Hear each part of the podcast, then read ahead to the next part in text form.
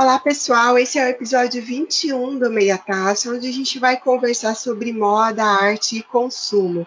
Eu sou Camila Craveiro, professora, publicitária, pesquisadora da área da comunicação.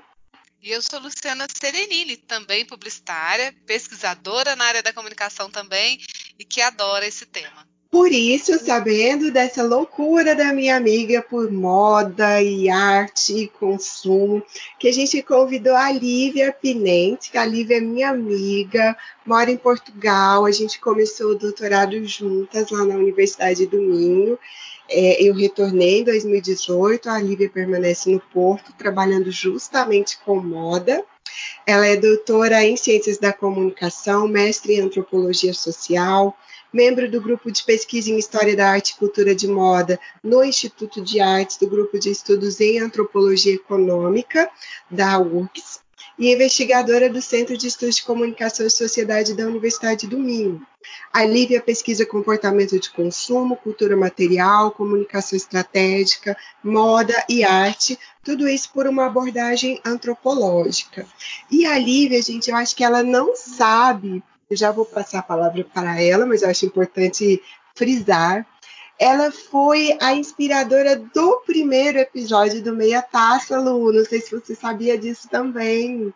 Acho que não. E você pois comentou é. que havia uma pessoa que tinha inspirado, mas eu não lembrava foi. que tinha sido a Lívia. Foi a Lívia, ela publicou um texto super lindo no Facebook dela, onde ela falou sobre a questão de, de estarmos vulneráveis, né? De aceitar a nossa vulnerabilidade a partir do vídeo da Brené Brown, que a gente falou muito no episódio 1. Sim.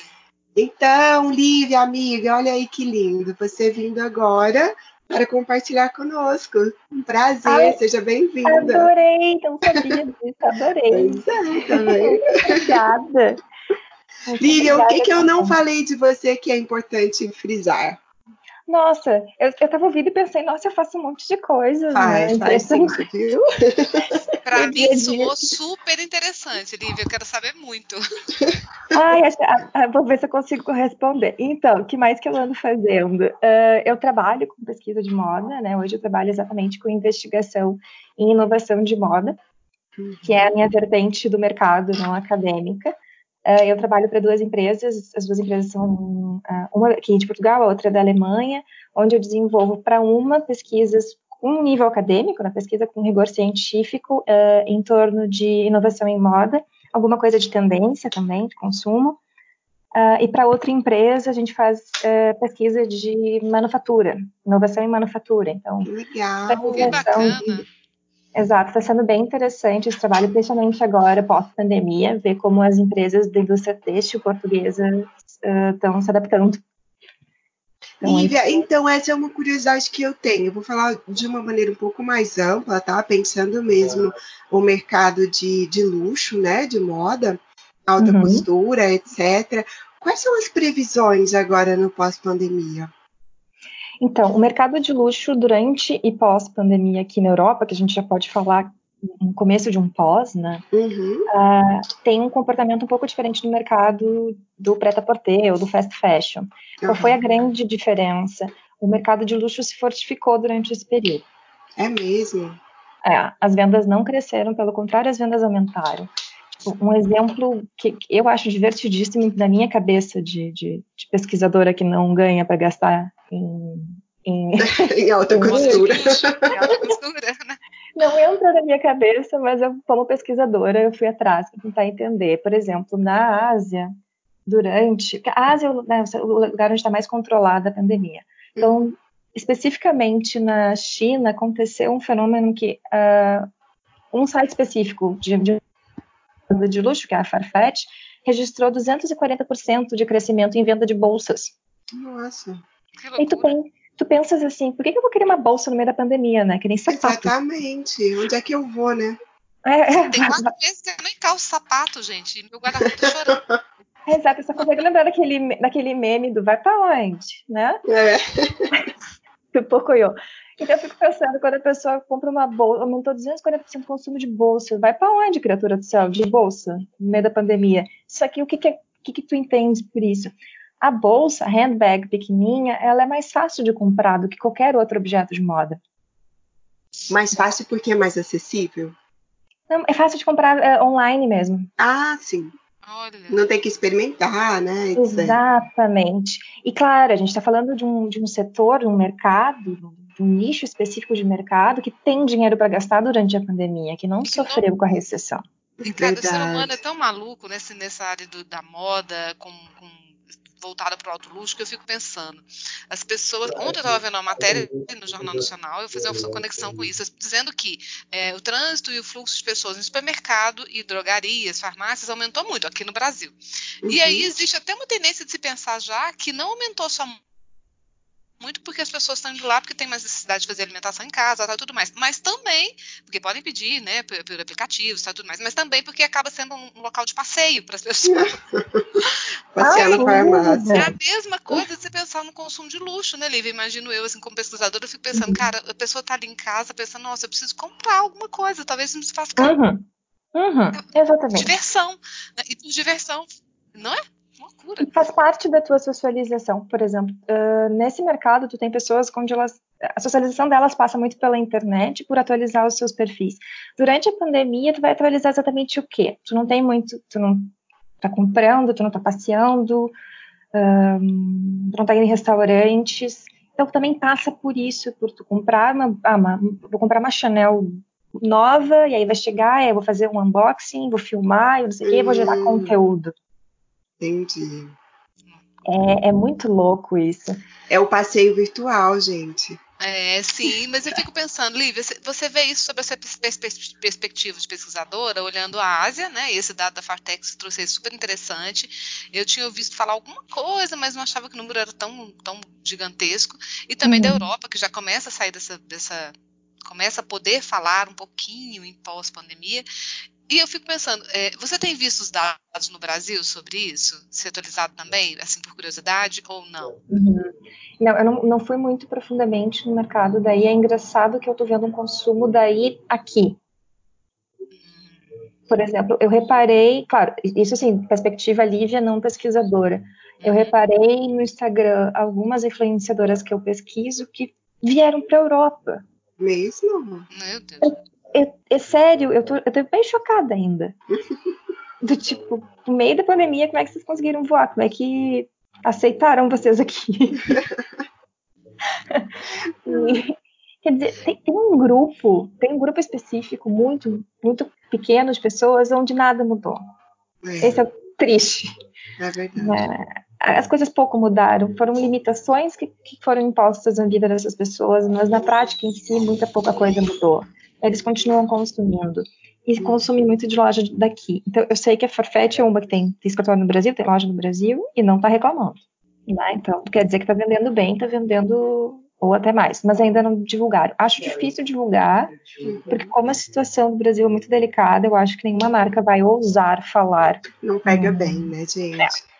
É, eu, pelo menos, se fosse construtora dessas marcas, dizia, calem, calem as boquinhas de vocês, fiquem bem quietinhos vendendo. Sim, com certeza, com certeza. Olivia, e do fast fashion, tem algum dado? Sim, o fast fashion é o que mais vai sofrer com tudo isso. É, né? É, porque, por vários motivos. Uh, primeiro, a gente teve um aumento aqui aqui no Porto mesmo, primeiro dia de abertura, eu estava descendo ali a Passo Manuel, que é entrando na Santa Catarina, que são as ruas de comércio tradicionais do centro. E eu vi filas na frente das lojas, e eu, não, não acredito. Não, olha, que isso, né? Mesma coisa aconteceu na França, a mesma coisa tem acontecido em várias cidades. Só que as pessoas estão indo para visitar a loja porque elas estão com saudade. saudade de ver umas brusinhas, não necessariamente comprar, ah, sabe? Pelo menos ter contato visual. É, Paquerar um pouco. Exato, exato. Então a gente viu muito desse movimento, mas não está revertido em, em, compras. Outro problema disso é a cadeia de consumo, né? A, a cadeia de, de, de, fornecimento dessas marcas é muito complicada e ela é muito baseada na Ásia. Uhum. E isso é um problema que ficou escrachado durante a, a pandemia, como a gente não pode, principalmente uh, com tanta distância de um país para o outro, ou continente para uh, como nós não podemos depender da manufatura uh, chinesa, da indústria uhum. chinesa, para sustentar a nossa indústria da moda. Então a gente teve crises bem complicadas que a gente ainda vai ver reflexos nos próximos anos uhum. uh, de quebra dessa cadeia de consumo, tipo uhum. Em contato com alguns fornecedores aqui em Portugal, onde a gente simplesmente dizia assim, nossa, vocês não conseguem fazer aqui, pelo amor de, tipo, equipamento de proteção, por exemplo. Uhum. Todo mundo mudou para fazer equipamento de proteção. Ah, vocês não conseguem gerar aqui? Não, a gente não tem a matéria-prima. A matéria-prima vem da China. Gente, uma dependência, né? Uma dependência gigantesca. E assim, tem tantas camadas nessa cadeia, a gente não. Melhor, são todos os elos dessa cadeia, a gente talvez, como consumidor final, até como consumidora, consumidora como pesquisadora de comunicação, a gente não vai tão a fundo, né? Uhum. Então, quando eu comecei a trabalhar na área, eu descobri todos esses elos e eu fiquei muito chocada. Por exemplo, tá? vou encurtar um, um, uma das cadeias para vocês entenderem esse exemplo. Quando tu produzes uma peça de uh, algodão, uhum. uma, uma camiseta de algodão, tu tem a colheita do algodão, que geralmente é feita aqui, uma, uma parte do algodão utilizada é um algodão indiano coletado por um, mão de obra escrava. Nossa. Isso vai virar uma espécie de pluma que depois vai virar o fio. Então tu passa depois da colheita tu tem o processo de plumagem, depois da plumagem tu tem o processo de fiação, depois do processo de fiação tu tem o processo de tecelagem, depois da tecelagem a confecção e com certeza tem mais um do meio que eu esqueci. Uhum. Ah, tem. Entre a fiação e a tecelagem tem uma espécie de camada que, que, tipo, é uma máquina específica que cria, tipo, uma... É uma camadinha, assim, em cima do fio, que faz ele ser... dar as propriedades, sei lá, eu, ah, necessárias. Tudo isso para gerar uma camiseta de algodão. E a gente sabe que quase todos os pedaços desse elo tem, um, mão de obra escrava, exploração, uhum mal, né, mal pagamento, tudo isso para gerar uma, uma, camiseta de, sei lá, preço final, eh, preço de venda 50 centavos, de preço final de venda na Primark ou na H&M, 2,50 3 euros. Uhum. E essas etapas todas dependem da China e da Ásia. Sim. Então, a gente não consegue fazer todas as etapas, por exemplo, tem pouquíssimos, pouquíssimos tecidos que conseguem fazer todas as etapas em Portugal, por exemplo. Uhum. E agora é. você estudando essa área consegue perceber muito claramente isso, né, Lívia? E assim, você está falando de Europa e que para a gente é a mesma realidade, né? É uma realidade hoje em dia mundial. E é, é uma realidade em termos de indústria que a gente percebe é, na área na área de da indústria têxtil, né? Mas a gente vê isso também ah, agora na crise de saúde, a gente consegue perceber que a maior parte dos insumos é, vem da China, da Ásia, né? da Ásia uhum. particularmente. É, a né? gente está na mão da Ásia. Que é, é. loucura, né? É, é, é, um outro mundo, né, que a gente tem vivenciado, né? Eu acho que é uma revolução tecnológica muito louca, aliada a uma revolução humana que ainda faz com que, que esse continente ainda consiga permanecer num estágio é, que a gente não conhece direito ainda, né? O peso dele, né? Eu Sim. acho. E, e, tem outras aí, aí a gente vai estudando isso, vai descobrindo camada, camada, camada atrás disso, como por exemplo, uh, eu fui num evento, numa, num congresso, bem antes da, da pandemia, um congresso de um congresso global de, de manufatura têxtil. O mundo inteiro estava lá e eu me olhando, tipo, o que, que eu estou fazendo aqui? Né? Tava me sentindo uma Sabe quando a gente faz estágio de, de iniciação científica e vai em congresso grande? Sim. Eu estava me sentindo estagiária. Aí eu olhei para aquilo e disse, ah, vou fazer, né, vou fazer investigadora, pesquisadora, vou, vou catar tema de pesquisa aqui dentro. E eu achei algumas coisas muito interessantes e curiosas, como, por exemplo, as, as palestras de... O tema era sustentabilidade. Eu ouvi muito pouco sobre sustentabilidade. Eu ouvi muito mais sobre negócios sustentáveis ou isso é só uma palavra, uma expressão bonita para maquiar os negócios de forma que seja, eles dizem que é sustentável para que a Europa aceite e compre. Uhum. Por causa das novas certificações e tudo mais. Mas algumas poucas palestras eles realmente estavam falando sobre a digitalização. Digitalização da indústria é, uma, é um ponto essencial para a sustentabilidade, porque ele reduz uh, e muito a quantidade de suprimentos uh, desperdiçados, de resíduos, e tudo mais. Só que aí a gente vê uma resistência gigantesca da indústria tradicional que é basicamente na, na, na China e na Itália, no norte da Itália, uh, que na verdade eu já descobri depois que boa parte dessa indústria do norte da Itália já é chinesa, foi comprada. É. Eles mantêm ainda na Itália por causa das certificações, né? Precisa ter o Made in Italy e ele precisa ter as etapas cumpridas na, no país. Então, a Itália é que mais tem isso, assim, que é na verdade só uma, fachada, parte do processo é terminada na Itália, mas a, a, peça em si vem quase toda da China. Só que assim, no, no final, o que eu percebi foi, eles estão nem aí para sustentabilidade de verdade. Uhum. A questão é, se eu consigo converter isso em mais vendas e mais velocidade de produção, pode ser. Se não, I don't care. Uhum. E a forma chega a ser escrachada, assim, porque quando vinha, abria para questionamento, eles sempre perguntavam sobre volume de produção, se conseguia responder. Ah, se eu quiser abrir um parque fabril de 10 mil, para empregar 10 mil pessoas, uh, sustentável em Portugal, eu tenho espaço para isso? E aí eu lembro que a, acho que era a presidente da Associação Peixe Portuguesa, olhou para ele, era um, era um asiático fazendo essa pergunta, e ela olhou para ele e disse, não, mas também não me interessa ter um parque fabril de 10 mil pessoas em Portugal. Então, assim, é, é, é, uma dimensão que a gente não faz a menor ideia. É muito grande. É tudo muito. A escala dos negócios lá é muito grande. Por isso que cada centavo faz muita diferença para eles. Entendi. É, é muito maluco. Isso vai levar muito tempo para mudar.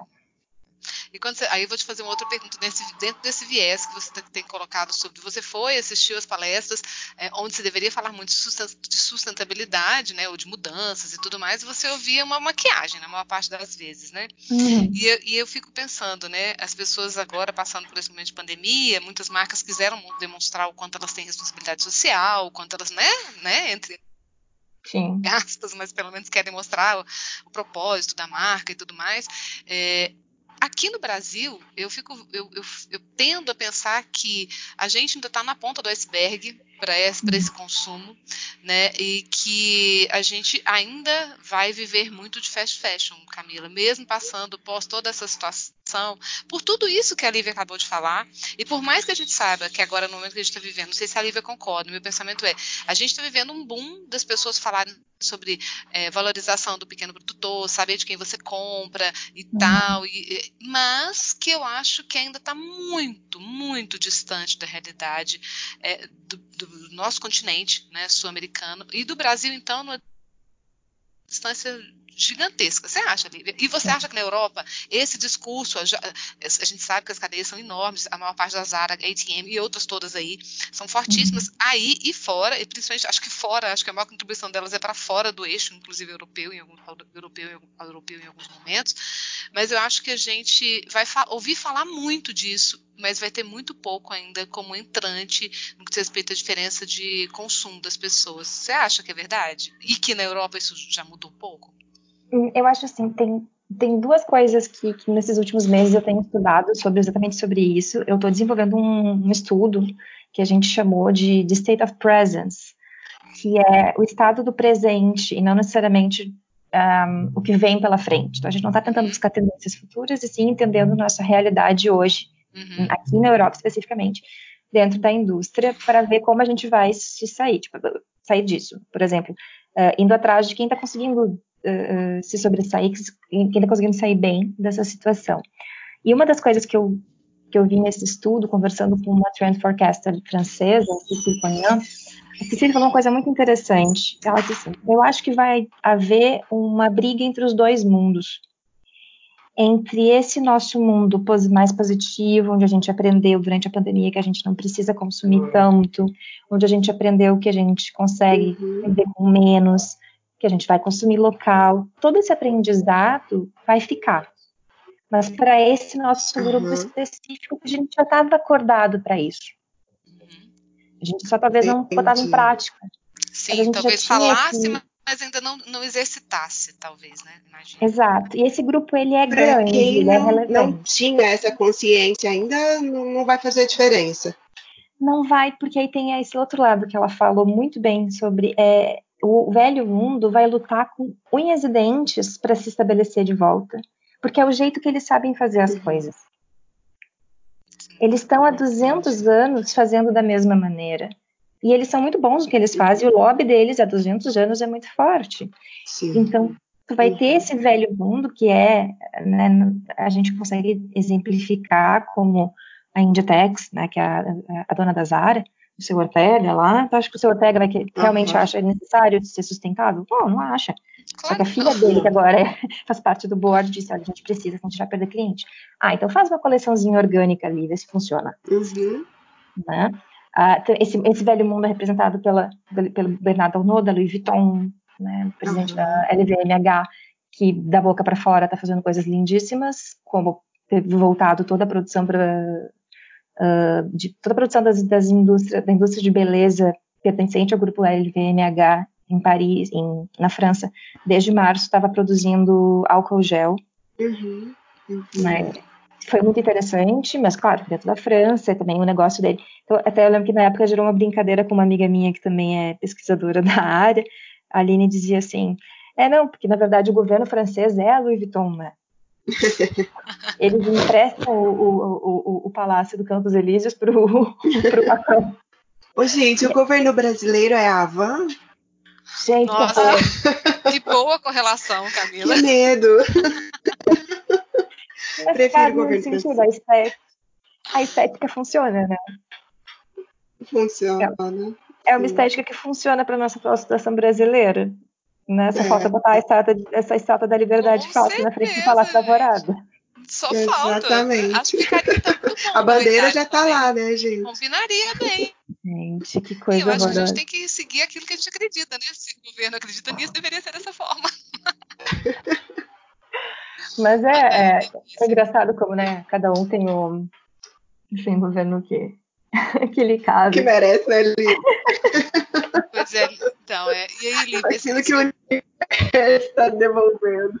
E quando, yeah. eu, quando eu faço essa pergunta, é porque eu tento muito ser positiva, né? Mas eu não consigo vislumbrar. Assim, é porque eu acho que eu acredito que e a gente tem que abandonar. Seria muito interessante se a gente conseguisse abandonar é, um pouco desse, desse, olhar, dessa produção do velho mundo e ter um pouco, aprender, ganhar, é, com, a, com a, inclusive na moda, né, com uhum. novos olhares, novas perspectivas, mais sustentáveis. Porque uma coisa não invalida a outra. Moda é fantástico. Eu digo que eu gosto muito de moda porque eu acho que moda é representação do que você pode. Para mim, é uma representação da sua, do seu, do seu modo de entender a vida, né, de você se, se apresentar para o mundo, né? É comunicação, né? E Com ele é, é, fantástico, é lúdico, né? Faz bem para o ser humano. É, você se posiciona, né? Você muda a cultura, mas dá para fazer isso de uma forma mais, mais é, que agrida menos o mundo, né? Não é aquele papo só, ah, mas vai agredir. Sim, agride o meio ambiente, sim, agride Não, Mas eu acho que, que, na verdade, isso vale para quase todas as indústrias, né? O agronegócio, por exemplo, agride horrores, a gente sabe disso. A questão da, da extração mineral também. Acho que jogar tudo isso só nas costas da moda, porque ah, isso seria fútil, supérfluo, etc. Não, não é correto, né? A gente ainda produz sempre com uma quantidade muito grande de resíduos, né? Sim. Em qualquer área. Agora, Lívia, eu queria te perguntar uma coisa nessa linha. É, você que é uma antropóloga, né, que tem essa formação nas ciências sociais, é, eu sei isso agora das nossas conversas, né, do, dos nossos bate-papos acadêmicos, do doutorado. É, você tem uma preocupação com as questões sociais, de desigualdade. Rola alguns embates mesmo de ah, não sei, sabe? Do, do lugar em que você está uhum, é, uhum. pesquisando, porque é o consumo de luxo, né? Entra muito essa conversa do supérfluo, é, o que gira em termos de cifras também. Rola um embate interno para você ou isso é bem uhum. resolvido?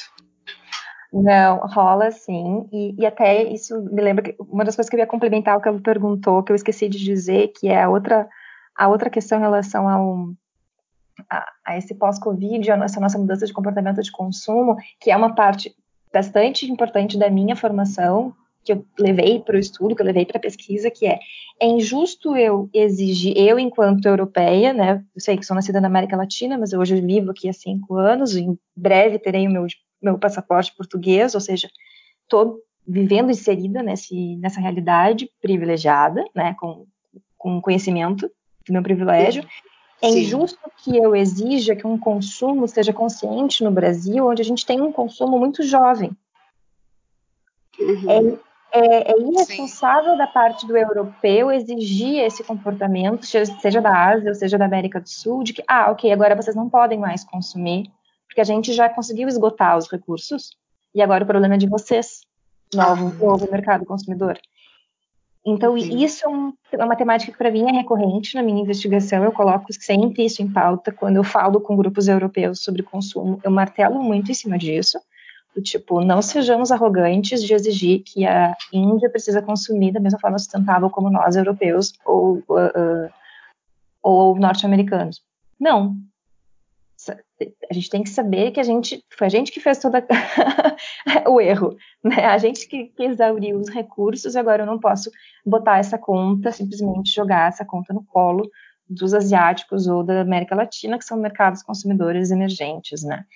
Então, acho que essa, esse, esse tempo de, de, de desenvolvimento, de amadurecimento do mercado, uh, a gente tem que um, um pouco descobrir como contornar né, o estrago, digamos assim, mas com certeza é um reflexo grande da minha formação e, e, é um embate sim interno de trabalhar com moda, sendo que a moda é uma indústria exploratória, é uma indústria segunda maior poluente, maior poluente do mundo. Uhum. Por isso que eu me coloco como essa investigadora em, em, inovação de moda, porque eu acho que só com a inovação a gente vai conseguir superar esse tipo de barreira, porque como a Lu disse, moda é cultura e moda é comunicação, eu não posso deixar de existir. E ele é, e é uma indústria que que é uma das indústrias que mais emprega no mundo, portanto, Sim. eu vou simplesmente destruir essa indústria, né? Uhum. Olivia, isso é muito interessante isso que você falou agora, que caso com que a Camila falou sobre, comentou sobre as indústrias todas que realmente reproduzem muitos resíduos e acabam agredindo muito é, todo o planeta, é a gente pensar que, e, e, aí ligando com o que você disse, quando, poxa, nós temos um, uma demanda demanda reprimida gigantesca de consumo. Quando a gente está falando, ah, uhum. todo mundo tem que consumir menos, mas todo mundo quer cara pálida, é. né? Porque é. tem gente que sonha em comprar é, duas calças jeans no ano, né? Porque não tem condição, nunca comprou, uhum. né? É, eu vi uma entrevista da a dona do Magazine Luiza, né? Agora já não mais é, a CEO lá. A Luiza Trajano. Que eu gosto demais, sou muito fã, inclusive. Também. Eu falo claramente, uhum. onde ela comentava sobre essa questão, quando as pessoas. Ah, as pessoas. É, por que, que as pessoas não consumem tanto? Falando, de quem você está falando? Uhum. Ela falou exatamente quem você está falando que consome? Porque quantas pessoas ainda não têm, nunca tiveram é, ventilador em casa? Não estou falando, falando, de consumo de, de, de, ventilador, cafeteira, televisão. Né? Então, assim, de onde você está falando que as pessoas consomem em excesso? Qual é? De onde vem essa sua fala? Uhum. Né? Então, a gente pensar sobre isso é muito importante, porque é muito fácil a gente apontar o dedo, né? E, e eu achei é. muito legal você ter dito isso. Olha, eu que, como pesquisadora, tenho que dizer, quando o europeu fala, ah, precisam consumir menos, ser mais conscientes quem, meu amigo? Né? A, a gente está falando de um grupo que é, eu não me canso de, de, pensar que a gente, há alguns 8, 10 anos atrás, a gente 10 anos atrás, 15 anos atrás, vamos lá, a gente viveu uma ascensão de de, da, da, classe C que praticamente não existia no Brasil, né? Sim. né? Estava reprimida. E é muito maluco a gente pensar que, ah, então tá, então vamos banir todas as lojas de fast fashion do mundo, porque tá, então a gente precisa ter distribuição de renda mais justa para que as pessoas possam participar dessa cadeia produtiva, é, onde a sustentabilidade é o grande motor. Porque uhum. a sustentabilidade, por enquanto, então por isso que eu acho muito legal você dizer que é, é a pesquisa é inovação e de moda. Porque a inovação é que vai trazer a possibilidade que essa sustentabilidade ganhe escala para que as pessoas possam consumir com um pouco mais de, de possibilidade de agredir menos o mundo, não é? Eu acho que é, é toda uma roda aí em, em torno disso. E tem uma coisa muito importante que a gente faz, talvez pela crise toda no Brasil nos últimos quatro anos, mais especificamente. Mas eu lembro que durante o meu mestrado em antropologia, eu fiz o mestrado em Porto Alegre, na, na URGS, e o meu núcleo era especificamente o núcleo de uh, antropologia econômica e política. Então, os meus colegas tinham trabalhos lindíssimos sobre, uh, uh, sobre consumo em, em comunidades em situação de de vulnerabilidade. Vulnerabilidade, obrigada. Eu sempre esqueço a palavra. é, e um dos estudos que me impactou muito na época foi era, era precisamente um estudo sobre o consumo de eletrônicos, TV, celular. Uhum.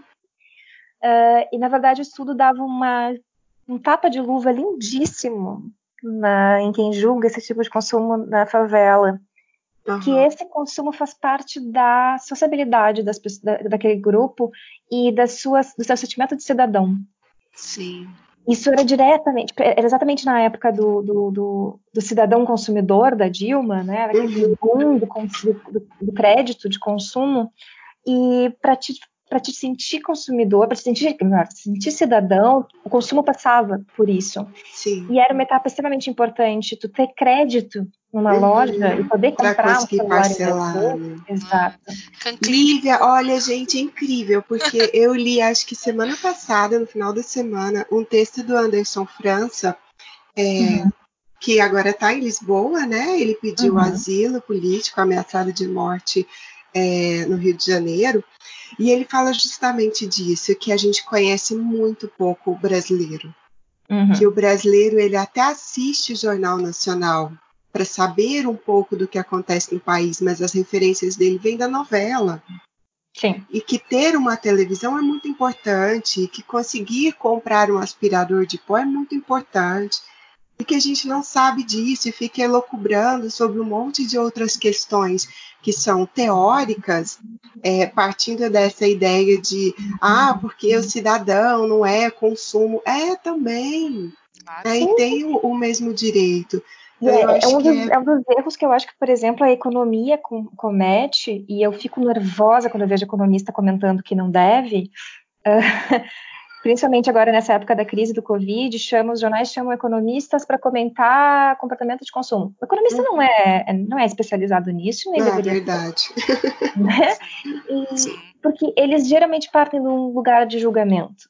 Sim, eles geralmente sim. partem do ambiente privilegiado, onde eles realmente acham que o trabalhador que ganha um salário mínimo tem condições de guardar 100 reais por mês. Gente, pois é, você vai economizar 20% da sua renda. Como? Uhum. Mal dá uhum. para comer. É, ah, exatamente. tem exatamente. razão. Gostei e é uma coisa que a gente, a gente vê isso aqui também, e foi uma coisa que eu experimentei na pele quando eu vim morar em Portugal, com amigos portugueses, numa situação de vida, obviamente, muito melhor do que a minha, porque, né, claro, nasceram aqui, tinham uhum. casa de família, essas coisas todas. E que eles não conseguiam entender como eu estava sempre sem dinheiro. Achava tão engraçado. Não dá para ir pro rolê, não dá para viajar no final de semana pra França. é, é, sabe? Tipo, ah. como assim que não tem 100 euros no banco para fazer isso? Não.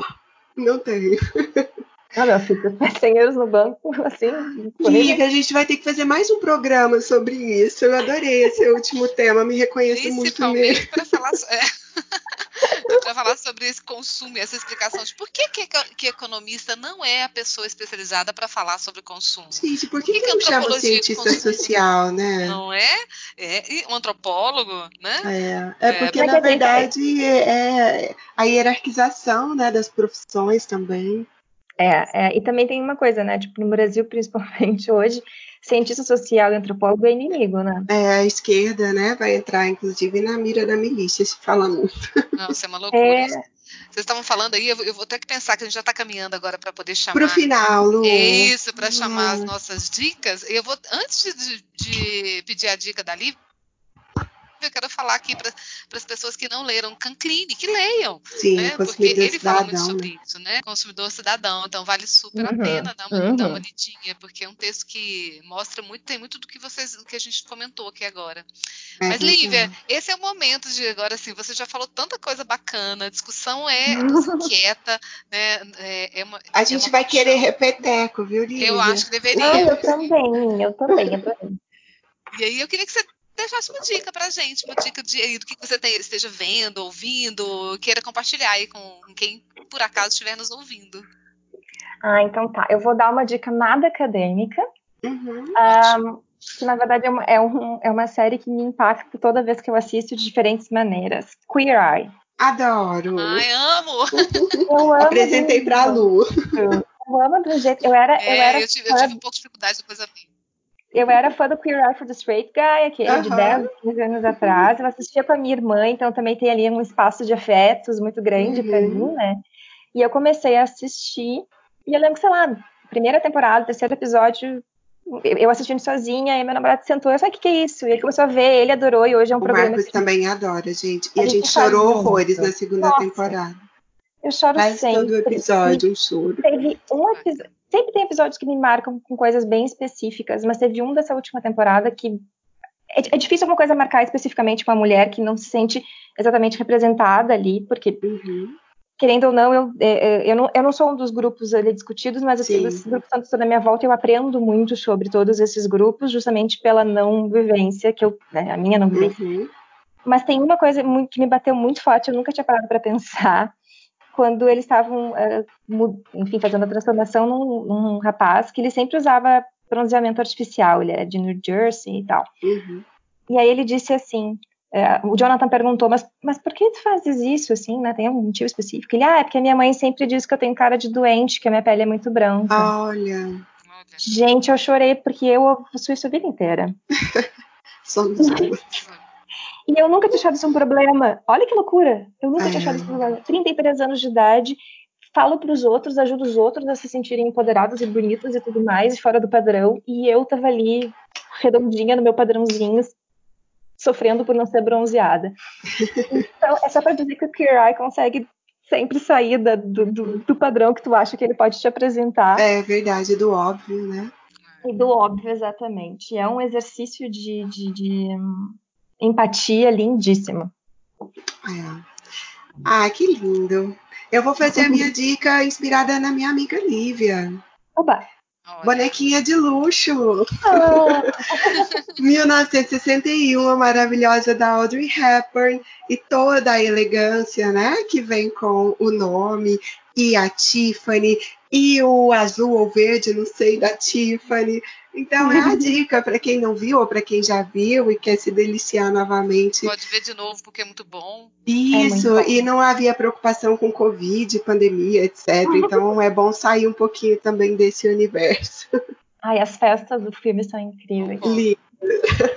Lu, a sua. Ai, a roupa tudo é lindo. Ó, tudo é lindo. Meu, ela é linda. A gente foi aqui para série, a gente foi aqui para filme. Eu vou sugerir um livro de um cara que eu sou muito fã também, que é o André Luiz Carvalhal. Não sei se vocês você conhece, né, Lívia? Uhum. Ou não, né? Eu gosto muito dele. Acho ele, um, ele é, é formado em publicidade, formou na L. Alonso e tal. E tem o um livro dele que é o que eu acho que é que a maior parte das pessoas deveriam, pelo menos, dar uma chance, né, quem gosta de moda e quem pensa em discutir um pouquinho sobre sustentabilidade, não é, é, é, também nada acadêmico, nada acadêmico, e é um livro gostoso de ler, que é o Moda com Propósito.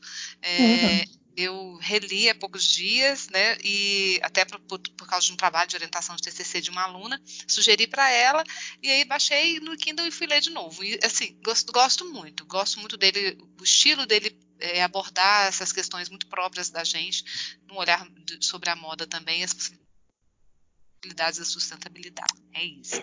Ótimo. Adorei. Ó, Lívia, eu quero agradecer de novo a participação. É, voltando ao que eu disse para a Lu mais cedo, né? A gente está aqui quase 18 horas, Portugal 22. Uhum. De, de verão no Porto e a Lívia tirando esse tempinho para conversar com a gente. Foi ótimo, tô cheia de saudades e mando muitas, muitas, muitas boas vibes aí para você. Obrigada. Muito obrigada, adorei o convite e estou sempre às horas. E vamos Queremos... ter mais, né, Lu? Vamos ter eu acho que vale a pena. Lívia, adorei te conhecer. A gente está gravando aqui pelo Teams, né? E a gente, à distância, e assim, é um calor no coração a gente conhecer pessoas que têm uma vibe boa é, e que a gente nunca tinha se visto, né? Mas que rola uhum. uma interação tão bacana. Agradeço muito. Com certeza, foi muito bom. Um prazer, Obrigada, menina. Beijo grande. virtual. Tchim, tchim. tchim, tchim. Beijo pra todos. Beijo, tchau.